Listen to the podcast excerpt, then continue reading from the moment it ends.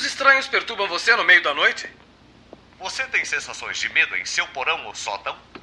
Você ou alguém de sua família já viu monstros, espectros ou fantasmas? Se a resposta for sim, não perca mais tempo. Pegue o telefone e chame os profissionais Caça-Fantasmas. Nossa equipe gentil e eficiente atende 24 horas por dia sua necessidade de eliminar o sobrenatural. Estamos prontos a acreditar em você.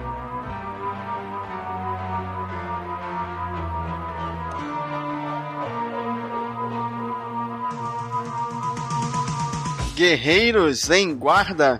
Eu sou Marcos Moreira. E eu sou Fábio Moreira. E esse é o Sábio na Nós Podcast.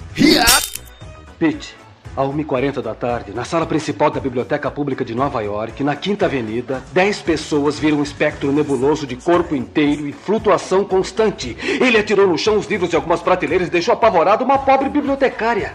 E hoje vamos falar sobre um clássico dos anos 80, para ser mais exato, de 1984, Os Caça-Fantasmas. Yay! Esse filme é muito maneiro porque ele fez parte da nossa infância de uma forma muito extensa, porque ele não só foi um filme, como ele também foi um desenho animado posteriormente. Mas a gente vai explicando isso aos poucos. Ele foi classificado como comédia, fantasia e ficção científica. E eu acho que é muito mais fantasia do que comédia. Com certeza, ele é mais fantasia do que qualquer outra coisa. Reynold, veja só! Resíduos ectoplásmicos. É, pegue uma amostra disso. É ectoplasma mesmo.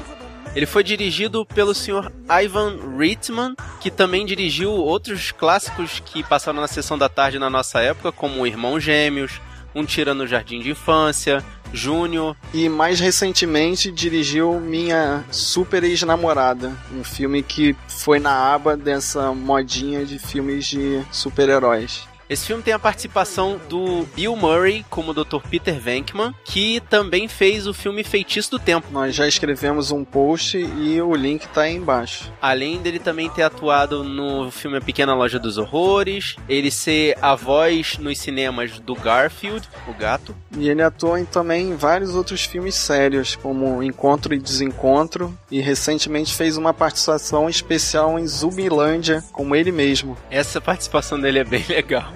Esse filme também tem o Dan Aykroyd, que foi um dos que ajudou a escrever o roteiro do filme. Ele também atuou em Os Irmãos Cara de Pau, foi o pai da Veida em Meu Primeiro Amor. Isso, ele também é, participou do filme Pearl Harbor e mais recentemente ele fez o filme com Adam Sandler, o Eu os Declaro Marido e Larry. Fechando o trio de cientistas, temos o Harold que fez o papel do Dr. Egon. Ele também participou como o neurologista do personagem do Bill Murray no Feitiço do Tempo. Mais recentemente ele participou do filme Ligeiramente Grávidos, que teve como papel principal Seth Rogen. E ele faleceu nesse ano, no dia 24 de fevereiro de 2014, para quem tá escutando a gente no futuro. Descanse em paz, seu Ramis, você vai fazer muita falta. Completando o grupo dos Caça-Fantasmas tem o ator Ernie Hudson. Esse cara, ele é um animal assim como ator, porque esse cara fez muita coisa, ele trabalhou mais na carreira de ator dele do que todos os outros atores que fizeram esse filme. Desde Ilha da Fantasia até recentemente, ele fez participação no seriado Modern Family. Ele também fez uma participação naquele antigo seriado do Incrível Hulk. Também fez vários filmes assim com participações pequenas, como A Mão que Balança o Berço, Fuga de Absolom, O Corvo, Min Simpatia. Ele fez várias participações naquele seriado de prisão, Oz, Desaparecidos, que lá nos Estados Unidos chamam Without a Trace. Também Law and Order e Grey's Anatomy. Ele trabalha muito, desde há muito tempo e até hoje. E no elenco feminino a gente tem a Sigourney Weaver fazendo o papel da Dana. Todo mundo deve lembrar dela da quadrilogia do Alien, ela é a Tenant Ellen Ripley e mais recentemente ela apareceu no Avatar. Ela também fez o filme Heróis Fora de Órbita, que era uma tirada meio satírica daqueles filmes de espaço. Como vizinho da Dana, a gente tem o Luiz, que foi feito pelo Rick Moranis. É um ator que fez comédias muito interessantes, como A Pequena Loja de Horrores e SOS Tem um Louco Solto no Espaço. E fez os dois filmes infantis, Querida Encolhi as Crianças e Querida Esquei o Bebê. Esse cara também fez o filme dos Flintstones, como o Barney Rubble. Está. Ei, É um espectro de corpo inteiro E é real. O que vamos fazer? Vamos pra sinopse do filme. Bom, o filme conta a história dos três parapsicólogos, né? O Dr. Peter Venkman, o Dr. Raymond Stantz e o Dr. Egon Spengler, feitos respectivamente pelo Bill Murray, Dan Aykroyd e o Harold Ramis. Eles passam a atuar como caçadores de fantasmas depois de alguns eventos sobrenaturais que passaram a acontecer na cidade de Nova York. Eles usam os métodos totalmente intuitivos e uns aparatos fora do comum e se tornam heróis na cidade por caçar os fantasmas. Apesar de ser um filme da década de 80, os efeitos especiais dele até que não ficaram tão datados, tirando o efeito dos cachorros. Mas é uma senhora comédia. Se você não assistiu, vale muito a pena. Ah, mas eu gosto daquele efeito dos cachorros. É meio uma mistura de stop motion com animatrônicos. Eu acho bem legal ainda, até hoje. Vale a pena ver. Até pra gente ver a evolução desses efeitos especiais, que nem você já explicou. É, mas na hora ali da cena, da última vez que eu assisti, tocou o alerta de boneco forte. ok. De acordo com os novos registros, acho que temos uma excelente chance de agarrar o fantasma e guardá-lo definitivamente. Ora, isso é ótimo. Se a taxa de ionização for constante para todas as entidades ectoplásmicas, podemos agarrar alguns pombinhos. No sentido espiritual, é claro. Pego, fala sério em agarrarmos um fantasma? Eu sempre falo sério. A partir de agora, você está escutando. A hora do spoiler. A hora do spoiler. A hora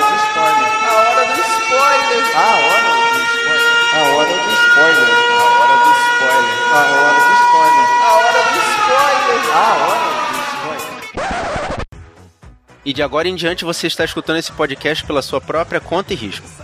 O filme começa na biblioteca de Nova York e é interessante pensar como tem todo um subsolo onde se arquivam os livros e a bibliotecária é praticamente atacada por uma entidade. E é aí que os nossos heróis são chamados. E é interessante também prestar um pouquinho de atenção que o surgimento dos fantasmas acontece que meio numa escalada assim, de um lugar totalmente pacato, como uma biblioteca, até chegar no alto do prédio mais alto de Nova York, ou pelo menos era ali naquele momento do filme. E se você parar para pensar, esse fenômeno de surgimento de fantasmas é uma coisa meio que passageira. Depois que eles derrotam o fantasma principal, meio que deve ter dado uma parada de surgir tantas criaturas sobrenaturais. É uma grande sequência de coincidências, porque eles estão lá, acontece o que tem que acontecer, e aí eles passam a atuar como caçadores de fantasmas. Na verdade, os fantasmas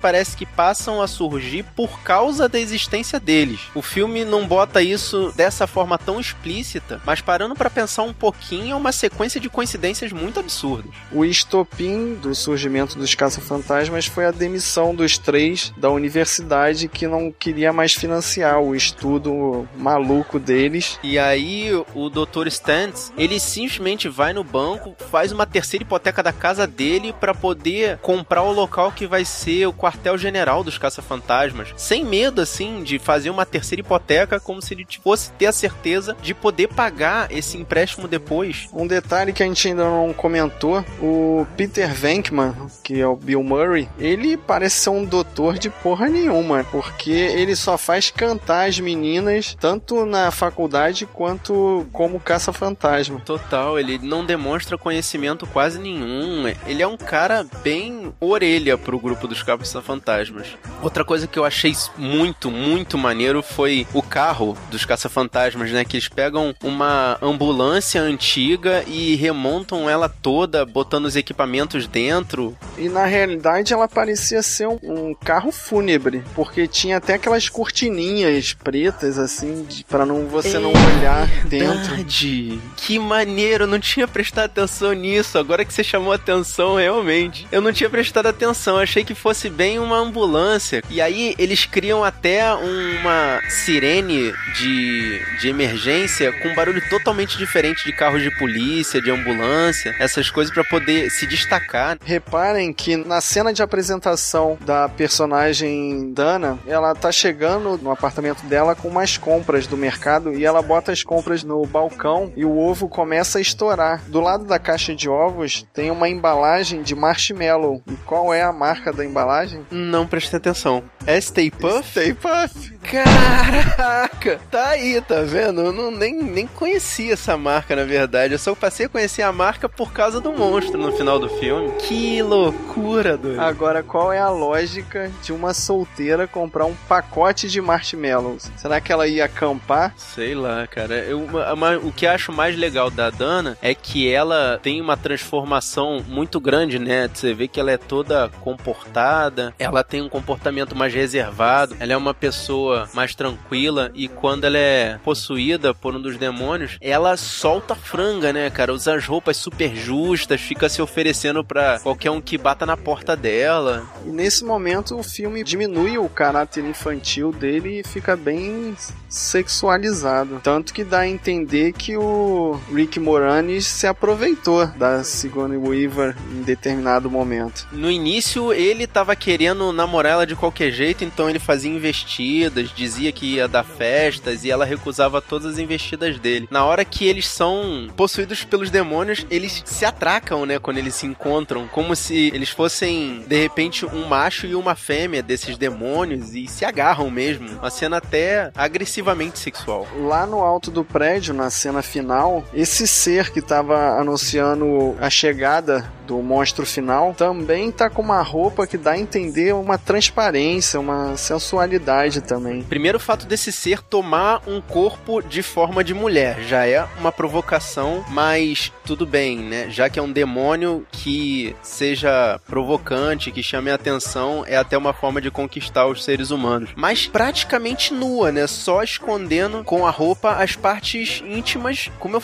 já tinha dito antes, eu acho que o espírito é esse, é agressivamente sexualizado. E nessa parte que a gente tem a importante lição que se alguém te perguntar se você é um deus, sempre diga que sim. Exatamente, senão você vai sofrer as consequências de ser inferiorizado. E aí tem uma das mais divertidas cenas de destruição que eu adoro essas cenas de terremoto montada com o chão saindo do lugar, os carros caindo, mesmo parecendo uma montagem muito mal feita, para mim ainda diverte muito. E o banho de marshmallow no final do filme é muito maneiro. É, porque no final quem deveria escolher a forma do ser destruidor supremo seria um dos quatro e acabou que o Dan Aykroyd pensou num símbolo da infância dele e lá vem o Stay Puff gigante, o monstro de marshmallow barbarizando em Nova York. Mas se for para defender o lado dele, ele disse que ele queria pensar num ser que não causasse muito mal, né? Um ser que fosse mais inofensivo. E num ato de desespero, eles tomam a decisão de cruzar os raios. No, em algum momento no filme anteriormente, o Dr. Egon, que foi quem projetou as armas, falou falou que se fosse cruzado as armas, o mundo poderia acabar, alguma coisa muito ruim poderia acontecer. Como é que ele sabia que o mundo ia acabar se aquelas armas eram totalmente experimentais e eles nunca tinham usado antes daquele momento? Essa frase que ele usou me lembrou muito o De Volta para o Futuro, o Dr. Brown falando que se uma pessoa do passado vê a, a do futuro, ou elas iriam desmaiar ou o mundo iria explodir. Como eu disse, uma atuação de um conhecimento totalmente empírico. O cara não sabe o que, que pode acontecer. Ele simplesmente diz uma possibilidade do que pode vir a acontecer. É muito viagem. Mas após o cruzamento dos raios, o monstro de marshmallow é derrotado, a cidade é banhada pelo marshmallow e todo mundo fica feliz com a primeira grande aventura dos caça-fantasmas. E aí, depois da destruição toda e de todo o mal que aqueles monstros causaram, acontece a parada dos caça-fantasmas. Isso é muito doido. Que finaliza com a fuga do Geleia o personagem que vai ficar muito marcante no desenho animado. E o que eu gostei dessa franquia Caça-Fantasmas é que ela apareceu primeiro no cinema para depois ir para televisão como desenho animado, porque o filme na época fez muito sucesso e todo mundo pediu por uma continuação, só que eles inicialmente, ao invés de fazerem a continuação no cinema, eles criaram uma série de desenho animado e levaram para televisão e essa série também fez bastante sucesso. E a continuação dos Caça-Fantasmas acabou saindo. Mas isso é assunto para outro podcast. Ah, há uma coisa importante que eu esqueci de dizer. O que foi? Não cruzem os raios. Por quê? Seria muito ruim. Eu estou confuso com coisas boas e coisas ruins. Seria ruim como? Tente imaginar a vida como você a conhece, cessando instantaneamente todas as moléculas do seu corpo explodindo à velocidade da luz. Uma inversão total de prótons. Certo, é ruim. É isso aí, gente. Mas essa foi a nossa opinião sobre o filme. A gente quer saber a opinião de vocês. Vocês vão lá, veem o filme se vocês ainda não viram, ou se vocês viram, passem as suas impressões pra gente. Manda um e-mail pra gente no sabrenanois.gmail.com ou deixa sua mensagem aqui no post no, na parte dos comentários. Você pode encontrar a gente também pelo Facebook, pelo Twitter, pelo Instagram, no Filmou e no Scooby. Em todos eles é Sabrina Nós, tudo junto. Se você quiser escutar o nosso podcast pelo feed, tem o link aqui embaixo no post para você assinar. Ou então procura a gente lá na iTunes História, Sabrina Nós também. E aí você aproveita, deixa o seu comentário e a sua avaliação sobre o nosso podcast. Eu sou o Fábio Moreira. Eu sou Marcos Moreira. Até o próximo combate. Eu vou Eu vou Parem!